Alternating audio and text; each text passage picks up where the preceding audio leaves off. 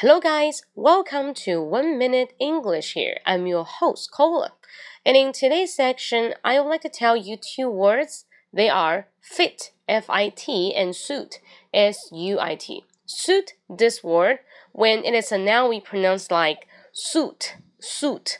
But in verb, we pronounce like suit, suit. So what is the difference between fit and suit?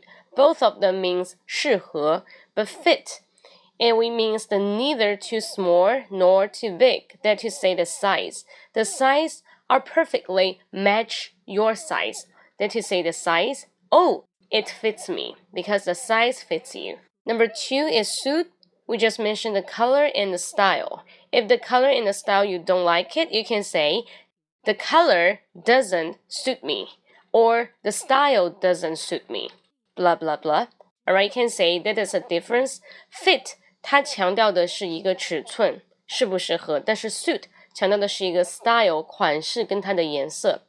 Alright，希望大家不要用错，这两个词很混淆。那另外，我昨天直播间也有更新了，大家可以搜一下英语口语风暴，在微信上搜英语口语风暴，英语口语风暴，然后按一个六啊，在微信上按个六即可进入我的直播间，好吗？我在直播间等待着各位。See you next time，拜拜。